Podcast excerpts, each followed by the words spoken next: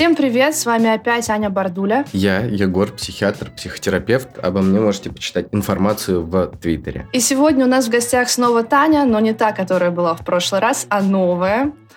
Таня, привет. Привет. Меня зовут Таня, в Твиттере я радужная провокаторка. А, первая популярность в Твиттере ко мне пришла с фразы «порог входа в отношения».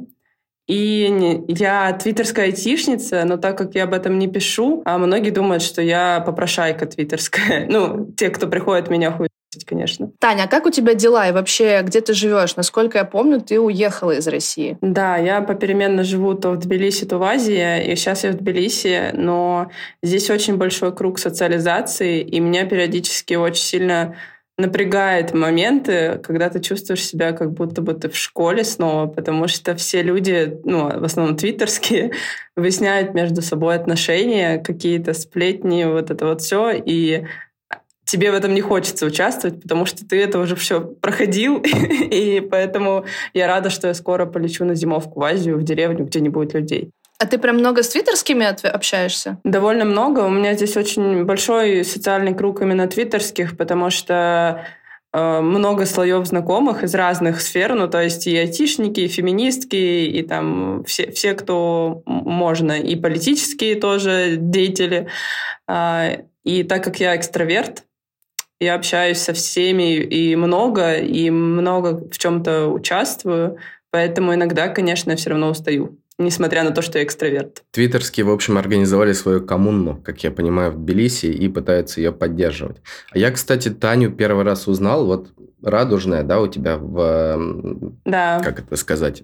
Я помню то, что у тебя волосы были такого радужного цвета. Радужного цвета. Да, это да, да. самый популярный твит э, в моем аккаунте. Он набрал 17 тысяч лайков. Это когда я сделала волосы, глич-эффект. И Большинство людям, э, большинству людей это понравилось, но нашлись те, кто сказали, что это выглядит как вот этот пипидастер, знаете, штука для э, пыли. Я такая, ну, что ж, ну, буду пипидастром, получается. Это очень смешно. Ничего, Аня им раскладку сделает на понос всем, и пусть они мучаются. Да, да. Я всегда говорю нашим гостям, что если вас кто-то обижает, я умею делать заговор, заговор, именно заговор mm-hmm. на понос. Так что имейте в виду, наших гостей обижать нельзя. Я вас найду, а потом вас найдет понос, который я ну, вам наколдую. Меня, кстати, мало что обижает. Ну, я такой человек, который не воспринимает все, весь этот хейт и там какую-то жесткую не знаю, критику. Но это не критика, это реально хейт и какой-то бесполезный понос со стороны людей, словесный. Вот. Я очень редко это воспринимаю всерьез, и только когда у меня какое-то плохое настроение, я могу отвечать на это как-то, но, скорее всего, я буду отвечать пассивно-агрессивно и так очень вежливо. То есть я никогда э, ну, не ухожу в открытую агрессию и не начинаю там, ой, вы тоже такие. Ну, то есть у меня такого не, нет практически. В общем, тебе не будет нравиться, что пишут, да, и ты будешь хейтить людей, но где-то в душе у себя не будешь этого носить. Я в целом не зацикливаюсь на этом. Ну, то есть я знаю, что есть определенные люди в Твиттере, вот прям по аккаунтам, которые везде ходят, говна набрасывают, и мне от этого даже немножко смешно. Вот есть, блин, как же его аккаунт? Блин, я забыла, короче. Есть один чел такой, который сам по себе вроде выглядит очень хорошо, конвенциально красиво, но у него вот такие беды с башкой, что он, как каждой девушке, мне кажется, в Твиттере приходил и говорил о том, что она жирная, страшная, что ей надо похудеть, что ей надо в зал. И есть люди даже, которые его в этом поддерживают, причем женщины. И я вот от этого я, конечно, в шоке. Это Pick Me Girls, наверное. Возможно, да. Либо более патриархальные девчонки, которые все еще зависят от э, мнения мужчин, и как бы которым не наплевать, что о них подумают. Вот. Слушала спич Тани о том, что она не принимает близко к сердцу хейт, и я хотела спросить тебя, Егора, какого хрена у нас все такие гости оттерапевтированные? Вот кто не придет, такое ощущение, что все просто преисполнились в своем сознании. Ну, я, естественно, в хорошем смысле, просто меня реально уже удивляет, насколько мы не пытаемся выбирать людей по адекватности, мы просто выбираем тех, с кем нам было бы интересно записаться и поболтать, а в процессе записи выясняется, что вы прям все супер осознанные. Как-то так получилось? У меня так получилось не от того, что я терапевтированная. К терапевту я пошла совсем недавно из-за того, что у меня при отъезде из России повысилась тревожка, и я теперь далеко от своих родных, которые мне сильно закрывали вот это вот тепло, любовь и понимание. То есть моя семья, она очень меня всегда поддерживала, и я из-за этого пошла. Но я просто тот счастливый человек, который вырос в здоровой семье с мамой и папой, которые всегда говорили, что любят его, и вот это вот все. И, ну, честно говоря, меня с детства в жопу целовали, э, все мне давали, и вот это вот все. Поэтому у меня очень мощная такая самооценка какая-то, и то, как со мной нельзя общаться. Поэтому я это очень сильно фильтрую. Это, это круто. Да, это действительно круто. Вот мы начали говорить про заговор, да, заговор на понос, или как-то там при при, приворот на понос. Вот, да, заговор. Кажется, заговор. Заговор на понос. Заговор. Давай тогда, может быть, перейдем к теме, связанной с заговорами сразу. Мне кажется, что такая неплохая подводочка получилась. Что думаешь? Ну давай, я так понимаю, это твоя тема. Да, да, мне очень хочется обсудить тему теории заговоров, а именно, э, я думаю, ни для кого не секрет, все уже видели, что умер такой актер, как Мэтью Перри, он вот снимался в сериале «Друзья», все, ну, большинство людей, наверное, видели или, по крайней мере, слышали про этот сериал, потому что он внес достаточно такой большой культурный вклад в наше развитие.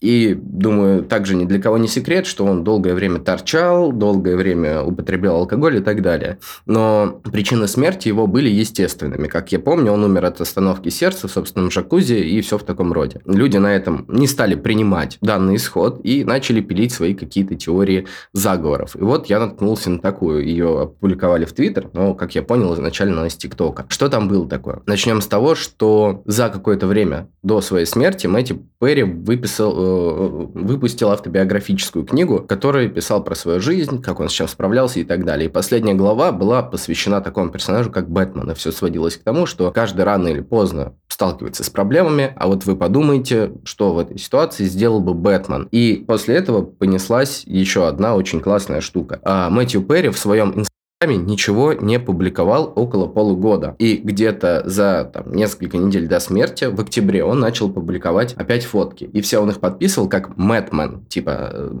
заигрывал со словом Бэтмен. И люди в этом во всем увидели что-то необычное, потому что он э, там, публиковал Луну, какие-то отсылки к Бэтмену и прочие-прочие вещи.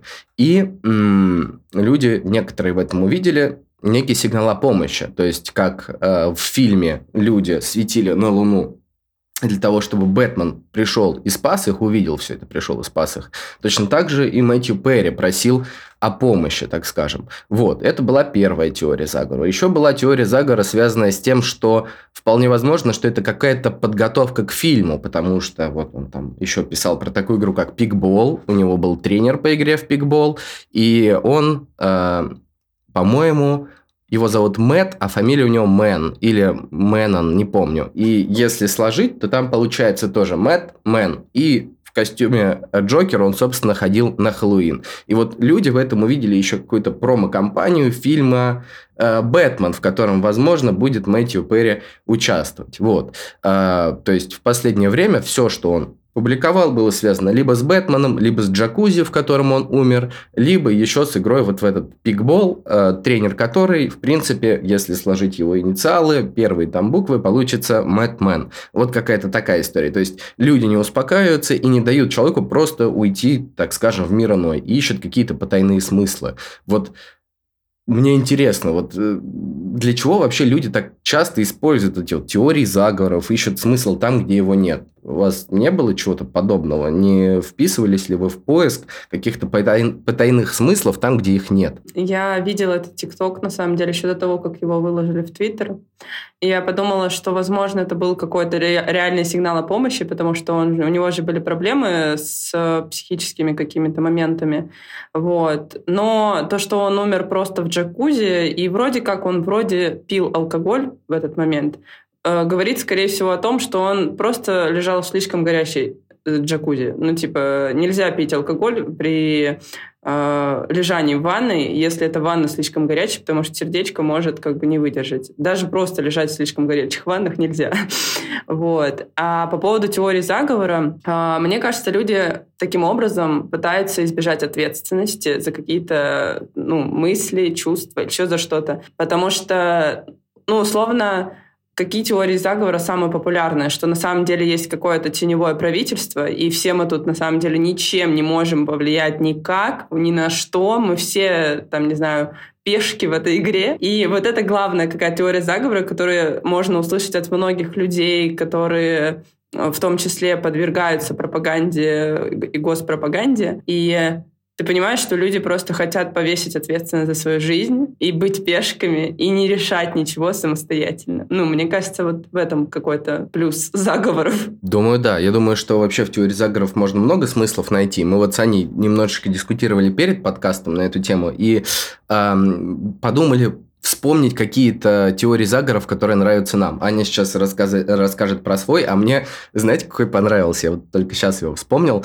Эм, Оксимирон. Иностранный агент. У него выходил альбом «Горгород», и э, люди начали придумывать теории заговора, потому что им не понравился этот альбом, и они такие, это разогревочный альбом, сейчас выйдет вторая часть. Там фразы такие в песнях были, типа, ты собрал лишь половину пазла и прочее. То есть, тем самым люди пытались как-то не знаю, развить ожидания к будущему альбому, который, как им казалось, предстоит, просто потому что им не понравился первый. Вот такая вот история была, и мне она прям очень понравилась, потому что в свое время я действительно сам тоже в это верил. Я думаю, ну да, сейчас второй альбом будет у него лучше, чем первый. Вот какая-то такая теория заговора, которая приглянулась. Опять-таки про то, что люди не хотят принимать реальность, они просто не хотят верить в то, что что-то реально. То есть они просто не хотят верить в то, что их артист, которого они так любят, и песни, которые они любят, стал писать в другом стиле или там, не знаю, или написал говнопесню. Они просто не хотят в это верить, такие, ну сейчас будет что-то получше. Аня, а у тебя какая? У меня любимая теория заговора, которую я не уверена, что можно озвучивать, поэтому она достаточно известная. Кто знает, тот поймет. Моя любимая теория заговора, она про япончика. Япончик. Была такая фигура. А, да, я поняла. Мне кажется, в нашей примерно. истории. Да, да. То есть вот это моя любимая теория заговора. Рассказывать ее подробно не буду. Но а, что думаю я? Во-первых, я хочу вам и нашим слушателям посоветовать две вещи. А, есть э, мой любимый подкаст, который называется «Куджи». И как-то в гости к Каргинову и Коняеву приходил э, Илья Яблоков, он историк, и он написал такую книгу, как «Русская культура заговора». И у них есть целый выпуск, 76-й, который теориям заговора посвящен. И одна из вещей, которую как раз в своей книге и на подкасте говорит Илья Яблоков, а, следующее. А, теории заговора в том числе могут быть выгодны определенным людям. То есть кто-то их вкидывает для того, чтобы достигать собственных целей. Это могут быть как глобальные цели, какие-нибудь политические, так и какие-нибудь мелкие. Поэтому в случае с Мэтью Перри я склонна думать, что а, можно придумывать теории заговора банально для того, чтобы продвигать свои аккаунты. Будь то ТикТок, что угодно. Просто люди таким образом сейчас накручивают себе просмотры. Можно генерировать любой, даже самый безумный контент. А чем он будет безумнее, тем с большей активностью люди это будут подхватывать и разносить. И потом просто это монетизировать, что будет абсолютно несложно сделать. Ну да, по факту можно же запостить что-то э, в ТикТоках, разогнать аккаунт э, на подписке, а потом это все поудалять и вести совсем другой ТикТок по факту. А можно банально просто ТикТок с огромным количеством подписчиков продать. И ну, можно да. сделать кучу аккаунтов похожих, куда ты будешь постить плюс-минус то же самое. Люди не будут обращать внимание на то, кто это постит, потому что они будут в основном смотреть содержание самого ТикТока. И, кстати, бизнес-план, ребят. Так что, если вдруг резко у нас в Твиттере или там, я не знаю, где-то еще начнут появляться какие-то бешеные теории заговора, скорее всего, кто-то послушал наш подкаст и решил немножечко обогатиться. Не, на самом деле у меня самой была такая идея идея э, насчет ТикТока, что у меня есть личный ТикТок, куда я просто, ну, какие-то личные видосики выкладываю. Но у меня была идея создать ТикТок и просто кринжа туда навалить, чтобы э, разогнать его до большой аудитории и потом как-то на этом зарабатывать. Ну, это неплохо. И, кстати, я думаю, что можно даже и не продавать. Можно просто сделать аккаунт с теориями заговора, и люди будут постоянно это смотреть. Потому что, ну, мне кажется, что канал РНТВ именно так и существует. Там же сколько вот этих вот историй всяких разных по поводу инопланетян, еще кого-то, теневого правительства, всего, что мы обсудили. Я, кстати, вспомнил еще один классный, а, еще одну классную теорию заговоров про рептилоидов, да, то, что есть какая-то еще раса, которая живет под землей, и вот они на самом деле там какие-то сверхлюди, которые скоро захватят всех нас и будут нами править или управлять. Вот. Поэтому теории заговоров еще и м, таким образом воздействуют. То есть на них можно зарабатывать. Я думаю, что многие еще используют теории заговоров как юмор, да, вот эта вот вся история с рептилоидами, она насколько сильно разогналась, то, что сейчас есть игры, например, там «Славяне против ящеров», есть много фильмов, в поп-культуре это часто используется. Тех же самых э, этих иллюминатов, если взять в поп-культуре, иллюминатов вот, упоминают постоянно. И эти все треугольники с глазами и прочие, прочие, прочие штуки. То есть, это действительно хороший инструмент заработка и развлечения. Вот такая вот еще история. Ну, да, на самом деле, в целом, как затмевать разумы людей, это очень хорошо работает для заработка. Это можно не знаю, вернуться к нашим 90-м, когда у нас существовали тоже всякие вот эти пирамиды, Э, финансовые, вот это вот все, как бы когда деньги просто неслись, потому что что-то там как-то замутнили разум человеку. Да, согласна с этим. Егор, а, наверное, еще теории заговора по большей части же касаются э, смертей, то есть люди очень любят говорить о том, что человек, который умер, он на самом деле не умер, да, что он там, не знаю, пропал куда-то. Вот даже с батискафом была абсолютно такая же история. Когда затонул батискаф, а, люди начали говорить, что просто те, кто на нем находился, решили начать новую жизнь и таким образом исчезнуть. Может быть, теории заговора еще помогают людям, которые в них верят, как-то сгладить горечь и боль утраты, потому что ты как бы в своей голове даешь э, погибшему человеку новую жизнь. А Мэтью Перри же действительно был любимцем многих, потому что он был актер культового сериала, у которого огромная фан-база, и, скорее всего, по большей части в эту теорию заговора верят именно фанаты, потому что им хочется верить, что их любимый актер на самом деле жив, и вот скоро он появится в каком-то там новом фильме и так далее. Конечно, конечно. Если мы еще вспомним такие похожие вот теории заговора, это, наверное, не совсем правильно теорию заговорами называть, но вот это, знаете, животное умерло у кого-то, по-любому теперь ему лучше где-то там на облачках. Ну, вряд ли ваше животное где-то сейчас на облачках сидит, но это помогает человеку справиться с утратой. Или э, мой любимый мультик, кстати, Король Лев. Помните, там сцена была по поводу того, что угу. когда лев умирает, он попадает туда, вот формируется новая звезда. Очень классный момент. Мне прямо сейчас даже мурашки пошли.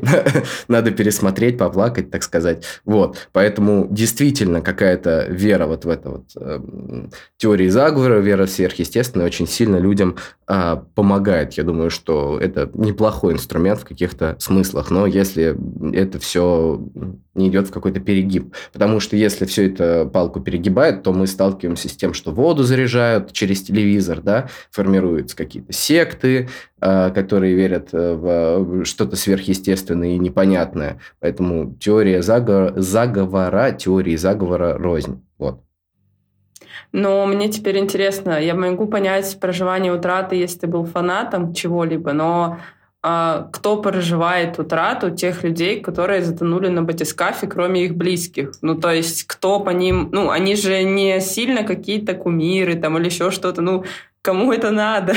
кто, кто, кто надеется, что они живы? У меня есть мнение по этому поводу. Мне кажется, что мы упускаем вот эту вот возможность быть эксклюзивным, то есть быть не, э, не такусиком. Вот вы все верите в то, что они затонули, а я вот немножечко другой позиции придерживаюсь и, возможно, на права. И когда я окажусь правым, я скажу вам, Нонконформизм. Да-да-да. Вот, типа, дело в том, что многим людям нравится быть нонконформистом. Мне так с музыкой, например. Когда какой-то популя... какой-то исполнитель мне начинает нравиться, я такой, вау, какой классный, всем его показываю. А когда он начинает нравиться всем, я такой, ну фу, нет, а попсел уже вообще не то. У меня то же самое абсолютно. Я абсолютный нормис в этом плане. Мне нравятся абсолютно попсовые какие-то исполнители, которые нравятся всем, и у которых огромные фан-базы. Ну, типа, я люблю Second to Mars, и у них фан-база по всему миру миру.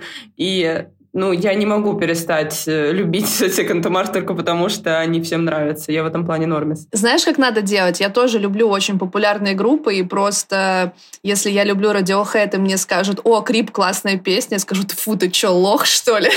Крип это отстой. Вот 15 Step — другое дело, но я искренне очень люблю 15 Step, это одна из моих самых любимых песен, поэтому мой нонконформизм, он, ну, в рамках адекватности существует более-менее. У меня так с Nirvana и Smells Like Teen Spirit, которые тоже все любят, и я такой, фу. Вот. Вот. А мне кажется, я у Нирваны особой песен больше не знаю, если честно. Я ее не слушала никогда прям сильно. Ну, надо, надо послушать, надо послушать, я считаю. Да, а, тебе Егор из... плейлист составит. Хорошо, я буду ждать. Из таких вот древних артистов я слушала Beatles, Queen, Scorpions. Ну, то есть как-то вот немножко в другую степь уходила. В основном э, тех, кто... Некоторые из них все еще живы. Я заметил такую историю, опять же, мы сейчас немножко на музыку переключились, но мне прям хочется сказать, я заметил такую историю с нонконформизмом в музыке, когда я обнаружил для себя Билли Айлиш, а она тогда была супер непопулярной, у нее был один EP, и я такой, вау, какая классная исполни- исполнительница. Ходил, вообще всем ее показывал. А, был раньше еще такой м- проект Colors, я не знаю, сейчас он есть или нет, где каких-то исполнителей в комнату приглашают, они там поют, и я так вдохновился этой исполнительницей, что я прям был готов э, слушать ее 24 на 7, так скажем. Но потом, когда она выпускает этот вот Bad, э, как там, Bad Guy, или как там? Да, Bad Guy, да. Вот Самая когда популярная, да. Да, когда она выпустила Bad Guy, такой, фу, ну вообще не то, мне совсем не нравится. Поэтому ну, в каждом из нас живет частичка нонконформиста. Вот. Да, я сейчас вспомнила, что во мне она тоже живет, потому что когда монеточка стала супер популярной со своими двумя хитами, которые вот каждый раз, и нимфоманка, по-моему, я тогда ходила, и как вот это не докуся такая, да, что там интересно вообще, что такое? А потом э, я послушала другие ее песни, и в целом э, услышала смысл ее песен, и слушалась в тексты, и сейчас я обожаю монеточку. Но первоначально вот это вот э, эффект был такой, что да фу, да чё, она малолетка какая-то поет там что-то себе, ну такое.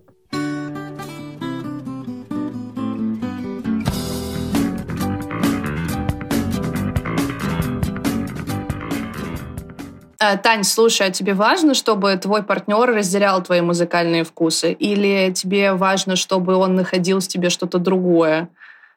Ну, я, если честно, не уверена, что мне это сильно важно. Но то, что я могу хуесосить партнера за то, что у него какой-то не такой хороший вкус, это да. Ну, Просто потому что это приколы в парах. Ну, то есть э, вы можете друг другу э, какие-то издевки делать минималистичные, такие, что фу, ты что, транс слушаешь? Ну, у меня просто бывший диджей, и, ну, как, он айтишник диджей, то есть я с безработными диджеями не встречаюсь. Вот. Но прикол в том, что он хаос, транс, там что-то такое. И я такая, фу, ты что? А это, а это плюс или минус отношений с тобой? Это плюс, потому что в основном это какой-то юмор, юморески в отношениях. То есть это не какое-то тяжелое восприятие. Вот. То есть один из плюсов это то, что с тобой будет всегда весело, потому что ты постоянно юморишь. Типа того, да. Вот. И, собственно, следующая тема наша — это плюсы и минусы встречаться со мной в Твиттере. А, я заметила за то время, что этот тренд ходил по Твиттеру, и я почитала, что очень многие пишут э, какие-то одинаковые тейки. И я заметила это благодаря своему другу, который это подчеркнул, что все пишут о том, что они умеют готовить, любят путешествовать. Вот это все, а про заботу никто не пишет. Или там про что-то. И мне вот интересно, а насколько это в умах людей. То есть то ли они просто не задумывались об этом и не хотят заботиться о человеке, то ли это для них база баз, и что они такие, а зачем об этом писать, это же и так понятно. Вот. А про минусы отношений была такая тема, что все в основном писали далеко не минусы, просто в основном все выражали в своих твитах э, боль, которая была из прошлых отношений, когда им говорили, что что-то хорошее в них — это минус. Ну, например, у меня было такое написано, что э, меня бывает много, э, из-за того, что я проактивный человек.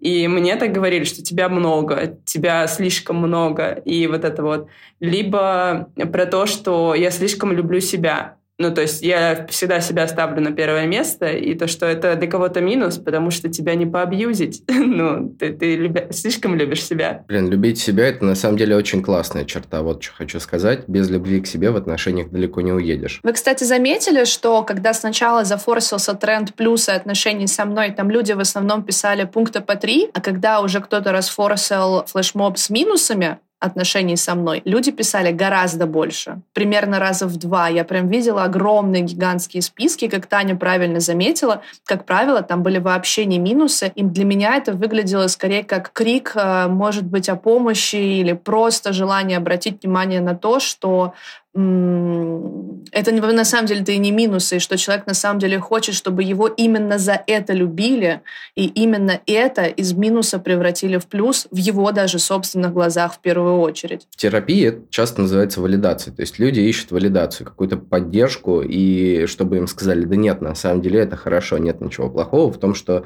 тебя слишком много, или нет ничего плохого в том, что ты себя очень сильно любишь. Поэтому э, действительно, мне кажется, Аня правильно говорит, многие люди ищут в этом какое-то ну, не отрицание, то есть они ищут именно валидацию и поддержку, то есть чтобы кто-то выразил, что на самом деле это является нормой. Ну, на самом деле, возможно, эти люди просто не могут себе позволить пойти в терапию, поэтому они пытаются найти поддержку у людей в Твиттере. Ну, а я видела на самом деле, как и плюсы тоже писали больше трех, но минусы, да, я видела, что писали очень много, и мне кажется, да, это выражение боли. Возможно, у кого-то просто больше накопилось бэкграунда какого-то отношений, в которых их не любили, в которых их отменяли за то, что они вроде бы наоборот как раз-таки хорошие, вот, или там стабильные, или еще какие-то. То есть у меня тоже такое было, когда я такая слишком здоровая, и, и я, за это я не нравлюсь, потому что, ну, как это так, без качелей там или еще без чего-то. И, возможно, они искали э, именно валидацию и поддержку, что, ну, ребят, ну, неужели, неужели это действительно так? Неужели это плохо, то, что я такой? Я знаете, о чем сейчас подумал? Вот э, Ань, ты писала этот, типа, плюсы и минусы, или ты не стала писать? Я не стала писать, потому что, когда я задумалась, а какие есть плюсы отношений со мной, я не смогла их сформулировать. Мои, наверное, в голове какие-то пара тезисов были как раз про заботу, потому что я супер заботливый и супер внимательный человек, и я очень удивлена, что об этом никто не писал, потому что, честно, я не особо читала, кто что пишет, и сейчас я от Тани впервые слышу, что про заботу почему-то никто не писал. Я просто, знаете, что считаю, что объективных плюсов и минусов, э, наверное, нет практически, потому что мы в отношениях все ищем разного. И каждый человек, находясь в любых отношениях с нами, не обязательно романтических, для себя найдет разные плюсы и разные минусы. И то, как мы их определяем для себя, это скорее какая-то модель отношений с самим собой. Вот типа, если бы я встречался сам с собой, я был бы рад, что вот я такой заботливый, внимательный, или что я люблю путешествовать. То есть это вещи, которые даже не столько являются плюсами, сколько больше важны для самих людей в себе. И с минусами то же самое. То есть вот Таня, например, говорит, меня может быть слишком много. А вот есть какие-то люди, которые прям хотят, чтобы их окружили вниманием, чтобы с ними постоянно общались, чтобы им постоянно писали. И это будет плюсом, а не минусом. Потому что они именно этого от отношений и хотят. Тане нужен молодой человек с тревожным типом привязанности, который будет рад тому, что она уделяет ему очень много внимания. Зачем? Не надо. У меня у самой тревожный тип привязанности. Это реально ужасно, потому что я как пиявка. Мне очень важно много переписываться, мне очень важно часто встречаться.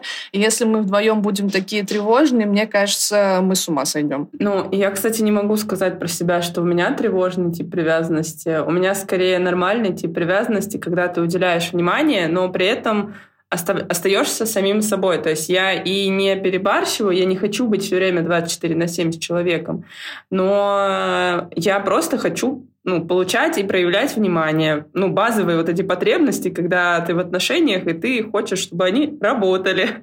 Вот. Но на самом деле, как э, мы обсуждали с психотерапевтом, возможно, возможно, меня притягивают избегающие типа привязанности, и я не понимаю, почему. Ну, типа, я до сих пор не поняла, я не нашла У меня то же ответ. самое.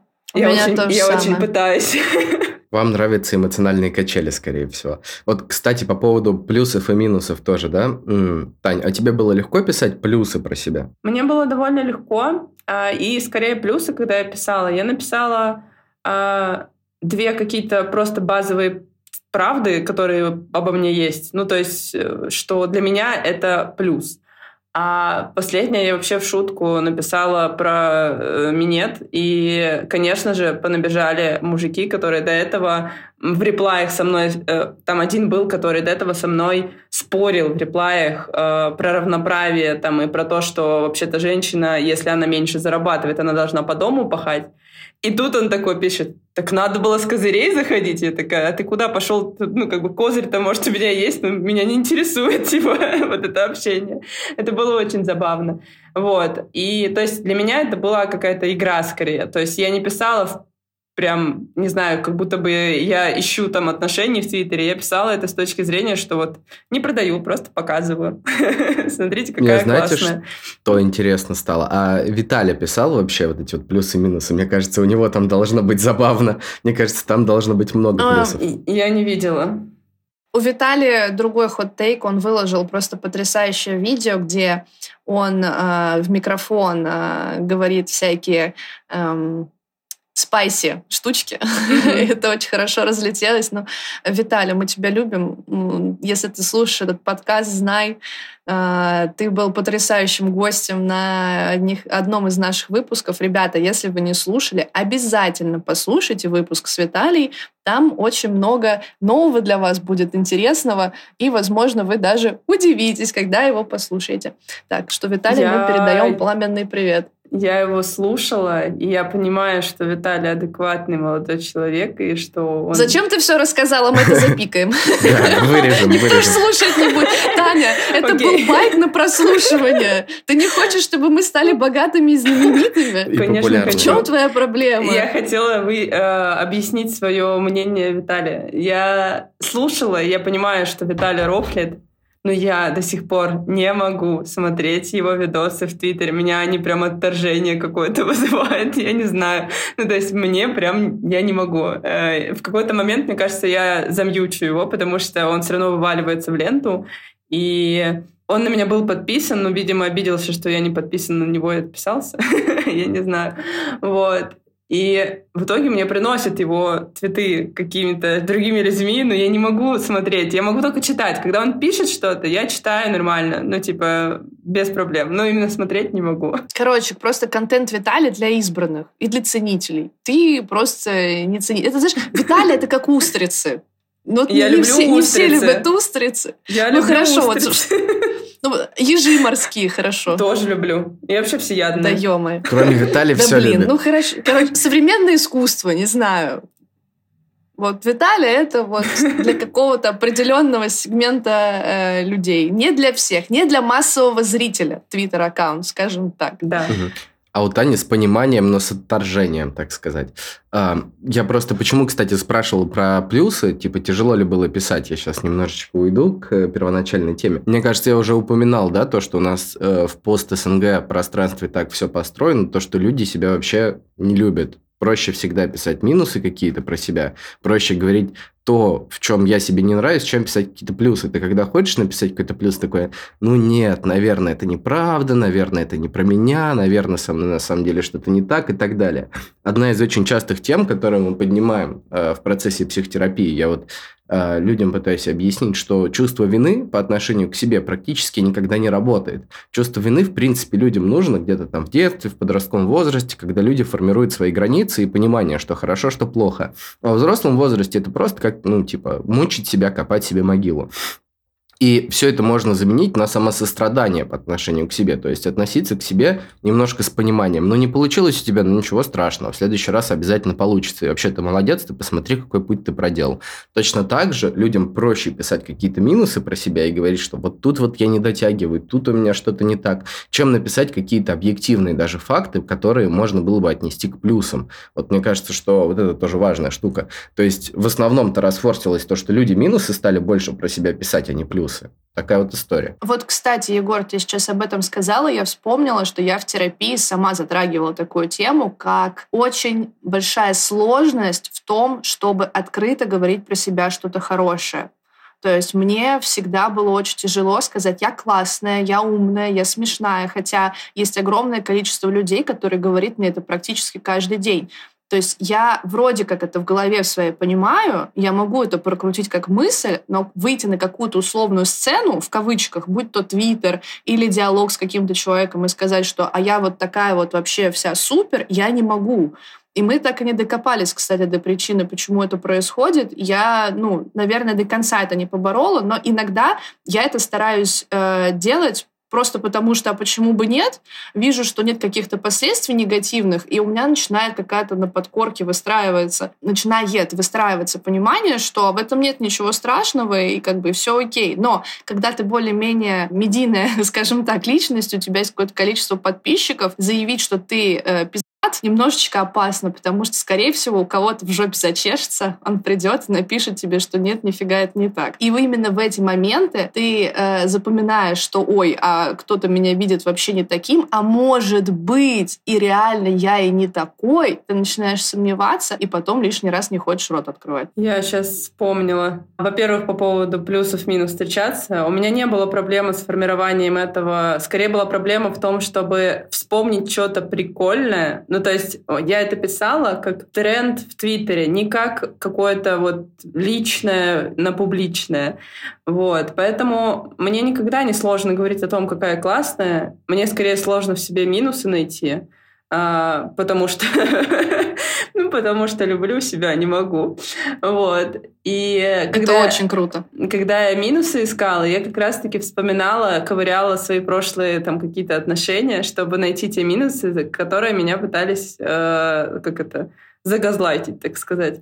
Вот. Но у меня была прикольная история относительно одного дейта, где мы разговаривали, вот обычно там какие-то темы разгоняли, и я, когда что-то рассказываю, я часто говорю «мой друг», «я э, там что-то там», «моё что-то». И мне попытались винить то, что я слишком часто говорю «моё», «моя» и вот это вот все, и «я» что я такая вот эгоистичная натура, и что я собственница, потому что я говорю, что вот мой друг, моя подруга, что можно же сказать просто друг подруга. И вот это для меня было очень странным тейком, потому что, ну, я же таким образом просто обозначаю человека, и там говорю, моя подруга Саша, а, а не так, что подруга Саша. Ну, для меня кажется странным говорить просто подруга Саша. И мне вот это было интересно вытянуть сюда, чтобы услышать мнение Егора, насколько это нормально, когда тебе такое говорят. Да, и это нормально, когда такое... Ну, точнее, не так.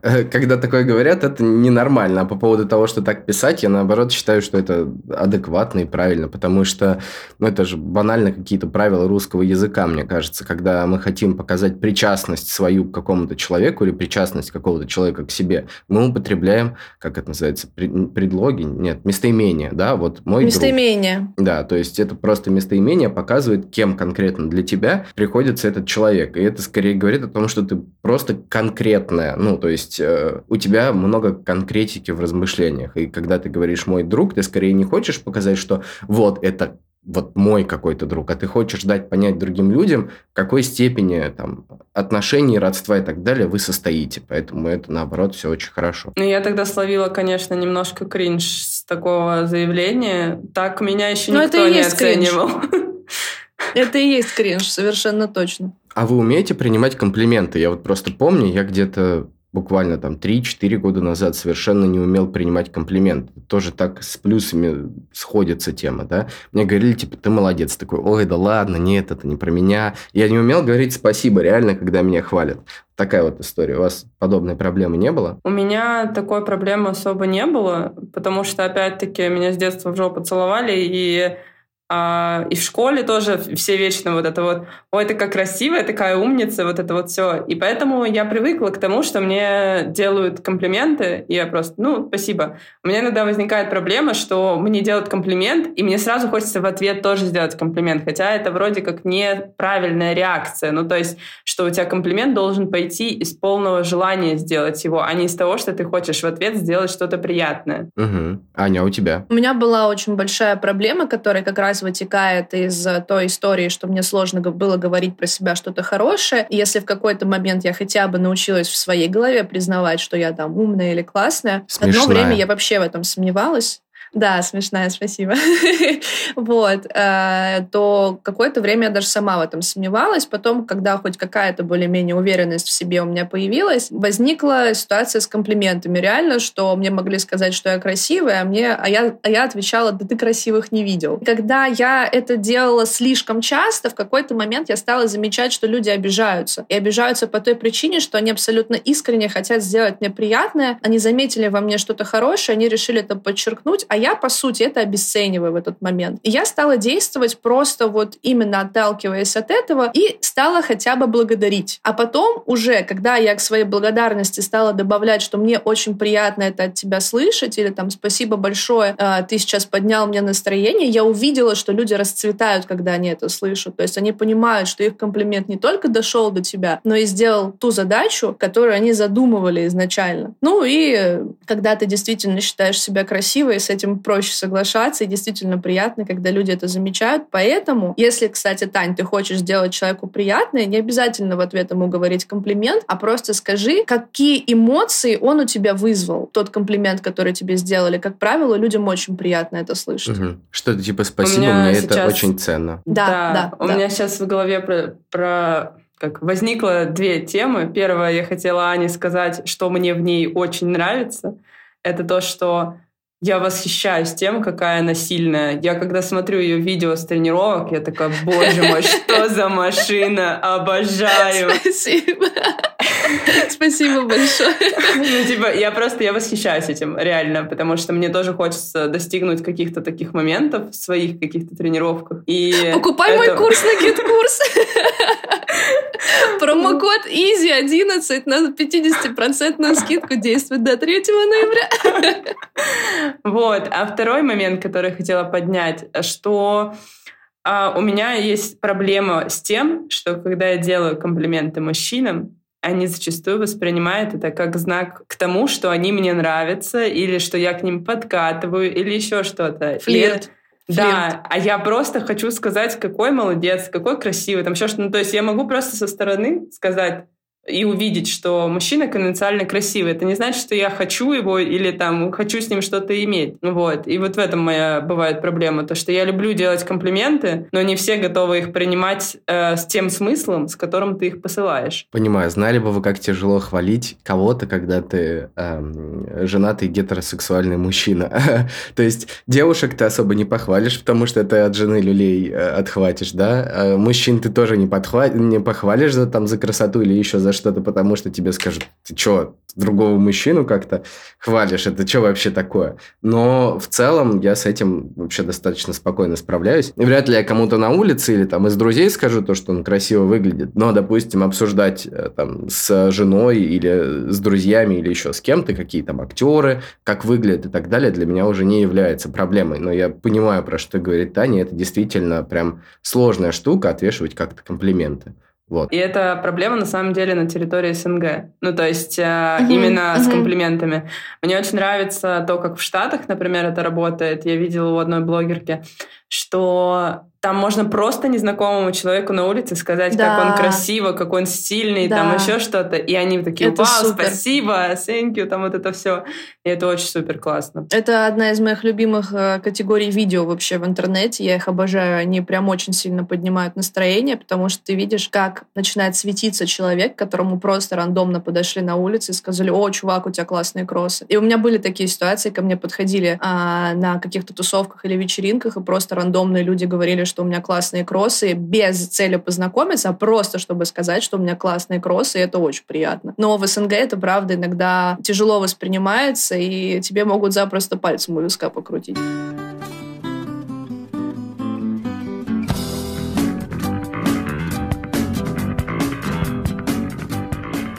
Ну что, мы съезжаем тогда на следующую тему.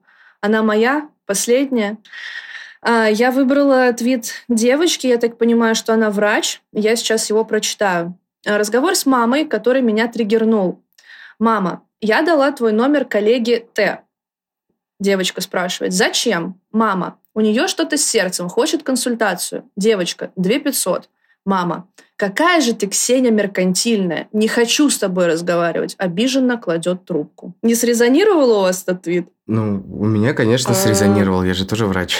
Вот, Таня, а у тебя не было такого, что у, у меня... тебя просили консультации бесплатные на основе твоих профессиональных навыков, а, близкие люди, родственники или кто-то еще, или вообще, не знаю, может быть, тебе писали, слушай, Тань, помнишь меня? Меня зовут Маша, мы с тобой учились в младших классах, а запили мне сайт, ты же айтишница. У меня такое было с очень давно, давним знакомым, это был э, водитель, который поставлял продукцию к нам на заправку, когда я там работала, и он недавно мне написал, Тань, можешь зарегать э, e-mail э, для, ну, Google Mail для какой-то то ли рекламы, еще до чего-то. Э, не помню для чего точно, то, что в России было нельзя сделать, а я за границей. я тогда, конечно, охренела с этого, потому что мы с тобой не общались сколько? Лет семь? ты, ты просишь какой-то помощи. Для меня несложно это сделать, потому что это было там две минуты, но просто мне тогда показалось это очень странным. Но именно какие-то большие услуги, которые мне надо было оказывать бесплатно, у меня никто никогда не просил. И более того, мои родители тоже никогда такого не делали. Они не отправляли ко мне незнакомых людей вот. Э, максимум, что я делала, это просьбы своих друзей, которые там... Я в туризме работала, и они просили для них гида найти по Эрмитажу, чтобы подробно походить. Там. Либо я сама для своей семьи организовывала какие-то штуки, вот, просто потому что я этого хотела. Но ко мне никогда так не обращались за бесплатной помощью, так сказать, левые люди. Я вот могу сказать, что мы с вами по тонкому льду достаточно ходим. Объясню, в чем дело.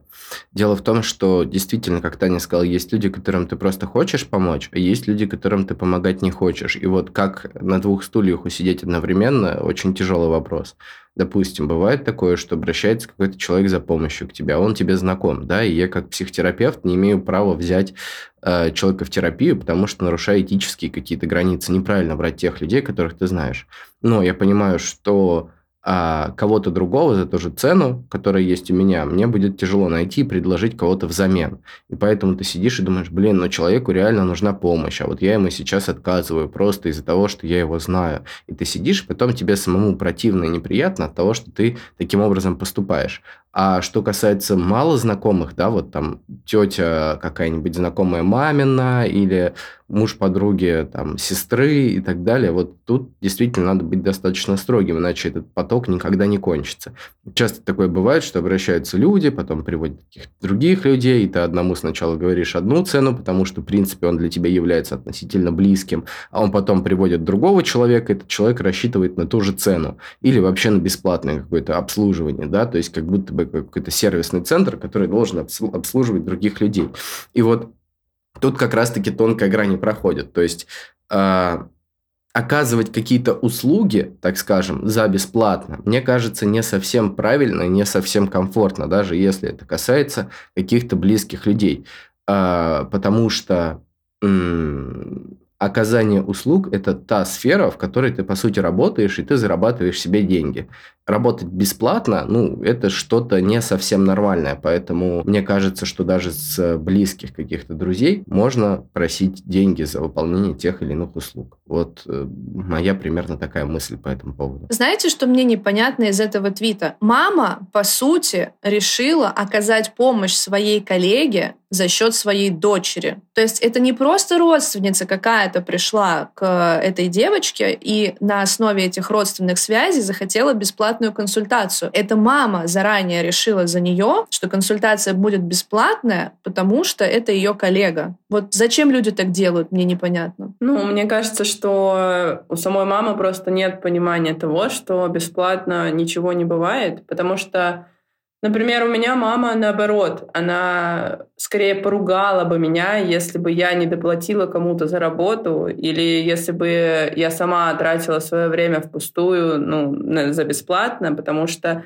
Недавно совсем был момент, когда я собиралась пойти здесь в ателье подшить там что-то. И я говорю, ну, э, вот, тут не очень дорого. И мама мне такая... А у меня мама швея просто по образованию. Она такая, только не надо вот эконом... ну, экономить на швее. Э, шве... Швейный труд — это тоже важно, и это надо оплачивать хорошо. Я говорю, мам, я не собираюсь с ней торговаться, я заплачу столько, сколько она скажет. То есть мне мама заранее как бы поругала за то, что если мало ли, я не доплачу швее. Егор, а ты можешь объяснить, откуда возникает желание сделать добро или помочь какому-то человеку за чужой счет, вот как в нашей ситуации? Мне кажется, это в принципе из культуральных особенностей выходит. Если мы посмотрим на то, как у нас функционирует вот это вот, как это сказать, социальной лестнице, то часто вот эта вот побратимость случается. Слушай, вот у нас там родственник есть, он, если что, тебе поможет, ты к нему обратись, он все сделает и так далее, и так далее, и так далее. И, ну, Опять СНГшные приколы какие-то пошли, да? Ну, мне кажется, что именно у нас так. Вряд ли мы встретим в каких-то других развитых странах такое отношение, потому что, допустим, азиаты себе такого не позволят. Они, там, я не знаю, на своей работе умирают для того, чтобы повышение какое-то получить, и вряд ли они Э, будут обесценивать другой чей-то труд, вот так скажем. Если мы говорим про Европу, то там ребята очень сильно ценят свой труд, потому что они очень сильно любят отдыхать. И, ну, про США, к сожалению, не могу сказать. Там, возможно, какая-то... Вообще страны очень сильно похожие в культуральных особенностях.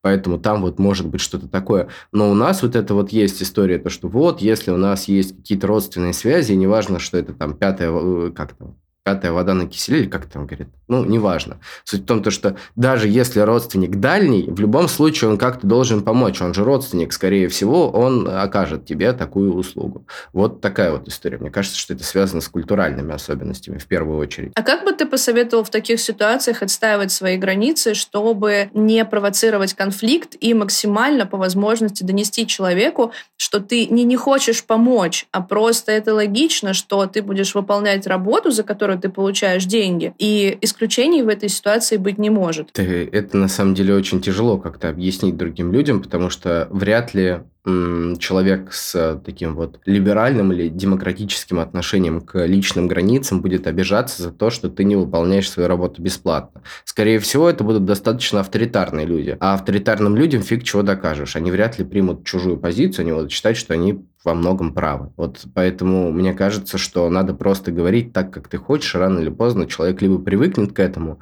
либо откажется от того, чтобы спрашивать у тебя подобное. То есть тем самым вы отстоите свои границы. Вот такая вот история. А, еще мне кажется, что во многом, во многом тут играет роль то, как человек работает, типа, вот люди, которые работают в, нарм, в найме и получают какую-то зарплату, да, они вряд ли поймут людей, которые работают на себя и оказывают действительно услуги. То есть э, я работаю там на себя, да, можно так сказать. Я сам себе зарабатываю какие-то деньги. Я понимаю, что мой час времени стоит определенное количество денег. Э, человек, который никак не связан с психотерапией, работал там, я не знаю, на заводе, может быть, где-нибудь еще, он может никогда этого не понять, просто потому, что он никогда с этим не сталкивался. Он никогда не, связ... не сталкивался с тем, что конкретное количество его труда стоит какое-то конкретное количество денег. Плюс, опять же, у нас есть история с переработками. Вот это, да, то есть, когда мы работаем, нам говорят, вот тут вот побольше сделай, вот там вот побольше сделай. И мы начинаем к этому приставать. И это уже воспринимать как само собой разумеющееся. Плюс я бы еще добавил вот эту вот штуку, что, как там, знаете, говорят, некоторые люди принимают доброту за слабость. То есть, если ты э, однажды человеку помог, он потом начинает воспринимать это как норму. Мы тут, кстати, плотно пересекаемся с темой, мне кажется, займа денег, да, то есть, когда люди просят занять у тебя денег, а потом возвращают их очень долго. У нас эта тема уже была. Вот мне кажется, что это работает примерно подобным э, образом, как и с обесцениванием труда. Вот. Мне кажется, еще сильно зависит от того, насколько трудозатратная просьба. Ну, то есть э, для меня вполне нормальная культура помощи своим там родным, близким, там друзьям, еще кому-то э, за бесплатно, но если это не сильно трудозатратно э, э, и по времени не займет очень много времени, то есть я могу бесплатно помочь, и мне не составит это труда. Ну, то есть одно дело там, не знаю, зарефералить кого-то куда-то, либо скинуть какие-то полезные вещи, там, не знаю, посоветовать книгу или еще что-то. Ну, то есть просто поучаствовать в жизни человека и помочь ему найти что-то, как-то сделать что-то такое, что ему поможет. И совсем другое профессионально провести, там, не знаю, консультацию, профессионально осмотр какой-то там врачебный, либо, не знаю, запилить бесплатно дизайн, э, сайт, там еще что-то. То есть у меня, когда я делала дизайн на фрилансе,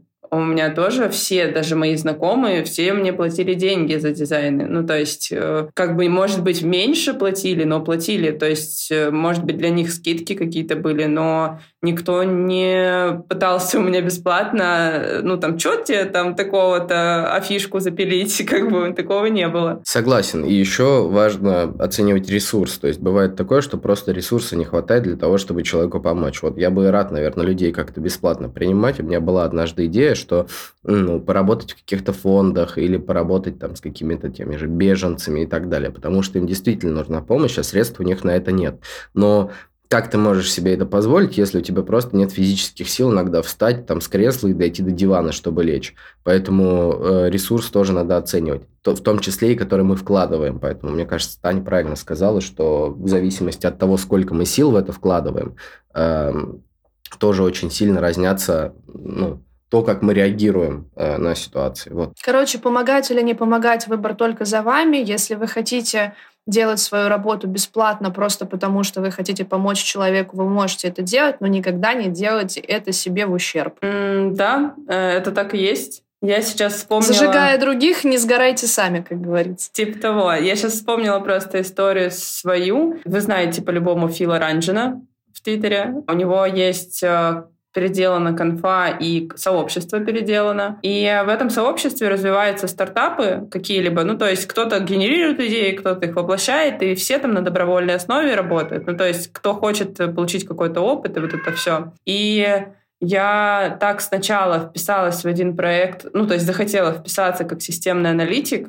а потом поняла, что у меня просто не хватит ресурса, чтобы качественно в нем поучаствовать. То есть я такая расставила приоритеты, расставила то, что у меня есть одна работа вот в данный момент, которую я делаю за деньги, и что я в поиске второй работы за деньги, и что у меня сейчас просто нет ресурса бесплатно что-то делать. Э, то есть либо я выгорю. И я прямо так написала сообщение, что я все-таки понимаю, что я не готова, что у меня нет сейчас сил на это, и, ну, там, не знаю, мне важнее денежки зарабатывать, чем э, там в инициативах участвовать. И все, все нормально, адекватно восприняли, никто там не отменил меня за то, что я такая сначала вписалась, потом ушла. Угу. Я бы, кстати, про ресурс еще что бы сказал. Тут не только в физическом, мне кажется, ресурсе дело, а еще и в эмоциональном. Не, ну, думаю, почти каждый врач меня поймет. Почти у каждого была такая ситуация, когда какой-нибудь родственник пишет, ты такой, типа, вот ты в такой-то, такой-то больнице работаешь, а у нас тут лежит родственник, можешь, пожалуйста, о нем узнать, спросить и сделать так, чтобы у него все хорошо было. А ты понимаешь, что ты с отделением, в котором лежит этот человек, твой родственник, не знаком, знаком вообще ни с кем, и подходить просто потому, что ты там,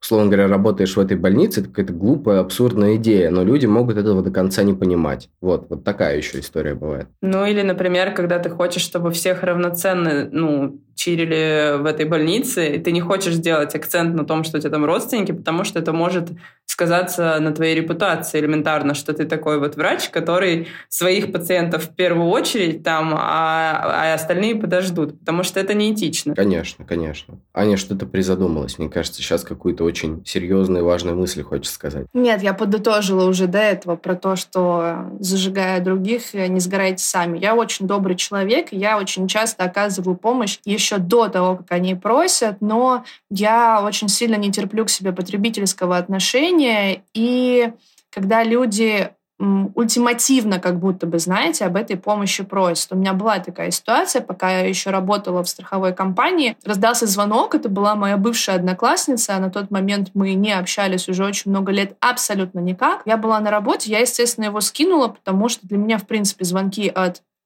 людей, с которыми я отношения не поддерживаю без предупреждения, это что-то странное. Даже с друзьями я, скорее всего, перед тем, как позвонить, спрошу, можно ли позвонить, вдруг они чем-то заняты. Ну, тут неважно, это мои загоны. Оказалось, что она звонила мне для того, чтобы получить консультацию по страховому случаю, который у нее произошел, и она даже не пыталась уточнить у меня, готова и могу ли я эту консультацию дать. То есть буквально сразу же, после того, как я скинула ее звонок и написала, что не могу говорить, мне просто прилетел войс с описанием ее проблемы. Я обалдела в тот момент. Мне не жалко, абсолютно честно. Я бы помогла ей, чем смогла, и я реально это сделала. Но просто форма, в которой это было исполнено, меня поразила до глубины души. Почему люди думают, что если у них там где-то был какой-то человечек, который где-то там работает, то несмотря ни на что, э, несмотря на то, какие у вас отношения, если они вообще, можно так себя вести.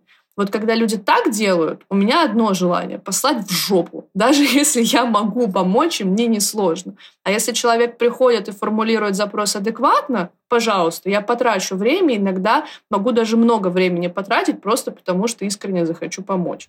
Это, кстати, действительно ну, очень это важная на самом мысль. Деле, это проблема потребительского общества. То есть я очень-очень сильно не люблю потреблятство, как оно да. есть когда люди привыкают, что все им все должны, и они за это да. ничем не, не обязаны, это очень большая проблема именно общества, когда такие все считают, что все так просто, там, и мне это очень, конечно, не нравится. Я бы тоже, наверное, послала куда подальше. Есть только два гендера. Я буду подыхать в канаве, и мне будет стрёмно попросить кого-то о помощи, и да вы мне все должны, блядь. Я сейчас приду, и вы мне все обязаны. Давайте помогайте. Я такой классный, и вообще мне насрать. Общаемся мы с вами, не общаемся, помогал ли я вам когда-то. Давай, я пришел. Есть Всё, еще один погнали. гендер, когда ты вроде как... как умеешь просить о помощи, но прежде чем попросить, ты такой, извините, пожалуйста, а не будет ли вам так удобно? А можно, пожалуйста? А можно? Ну вот, извини, если я тебя сильно отвлекаю, я могу в другой момент написать. И вот ты У меня просто я. открытый перелом, и кость наружу торчит, но вы извините, что я доставляю вам тут неудобства, я потом эту кровь всю сам уберу, вы не переживайте. Да, именно так. Потому что я, когда прошу о помощи, скорее всего, я напишу, что извини, тебе будет ли удобно поговорить сейчас о моей проблеме, которую я хочу попросить о помощи, но я не уверена, что ты мне ее окажешь. А еще я заплачу тебе за это деньги, но если вдруг я доставляю тебе дискомфорт, ты меня, пожалуйста, извини. Да, это вот да, про меня это история. Духе. Это еще у меня проблема с тем, чтобы обозначить какие-то цены, например. Когда у меня подруга недавно спросила, могу ли я периодически сидеть с ее собакой, я ей сказала, что я могу, пока я в Грузии.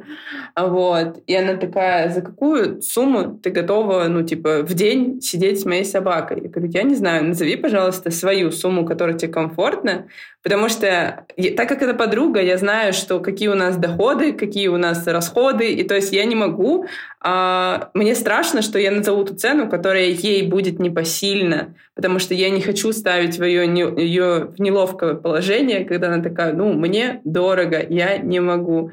Вот. И поэтому мне проще принять решение относительно того, что мне говорят какую-то сумму, и я такая, окей, мне подходит. Вот здесь могу дать совет, если вас просят о какой-то услуге, которую вы раньше не оказывали, и которая, например, в ваши какие-то профессиональные обязанности не входит, вы всегда можете посчитать, сколько вы зарабатываете в час, и отталкиваться от этой суммы. Например, если вы зарабатываете в час очень много, и вас подруга просит посидеть с собакой, ну, скидывайте там, я не знаю, 30-50% от этой цены, и вы плюс-минус будете понимать, сколько в целом вас ваш час стоит. Неплохой совет. Ну да, Получается, есть такое. Получается, у нас сегодня Аня дает советы. Советы. Нет, Егор, давай, давай. Мы как раз собираемся закругляться. Давай, Егор, какую-нибудь полезную практику. Или, может быть, у Тани есть какой-то запрос, потому что Таня сегодня как раз Егору задавала вопрос по какой-то своей проблеме.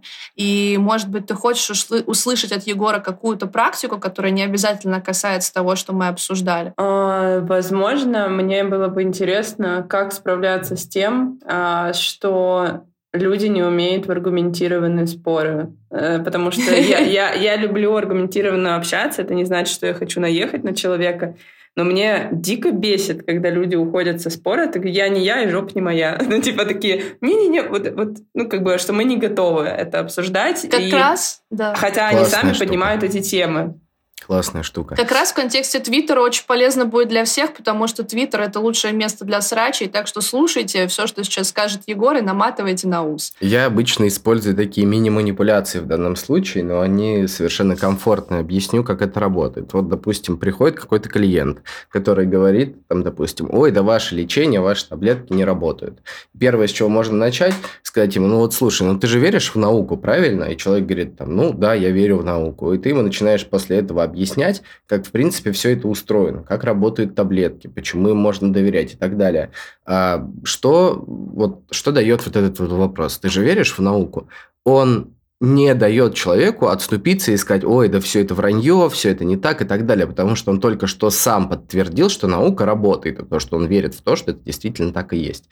Поэтому можно начинать от общего к частному и спрашивать, верит ли там человек во что-то или нет. Или, ну, то есть, чтобы он подтвердил, что это действительно так работает. Тогда отходов у него будет меньше. Он вряд ли откажется от каких-то аргументов, которые э, вы ему предложите. Вот так вот могу сказать. Но опять же, каждая история более частная, и сказать э, как-то очень э, конкретно я сейчас не могу, поэтому могу дать вот такой совет. А полезную практику тоже есть, одна прикольная. Это что касается вот любви к себе, да, мы сегодня говорили, что надо любить себя. Тут можно применить сразу две штуки. Первое – это экспозиция, то есть постепенное сталкивание с тем, что нам не нравится. И нужно определить тот градус, с которым мы можем начать. Например, для кого-то будет вполне комфортно подходить к зеркалу и говорить себе каждый день комплименты какие-то. Типа, вот, ты там такая красивая, у тебя такие красивые глаза, да и вообще ты сейчас выглядишь ослепительно. Все сейчас э, ты выйдешь на улицу, все будут смотреть только на тебя и так далее, и так далее, и так далее. Для кого-то это будет перебором. Он скажет, да нет, это слишком сложно. Тогда можно начинать с чего-то попроще.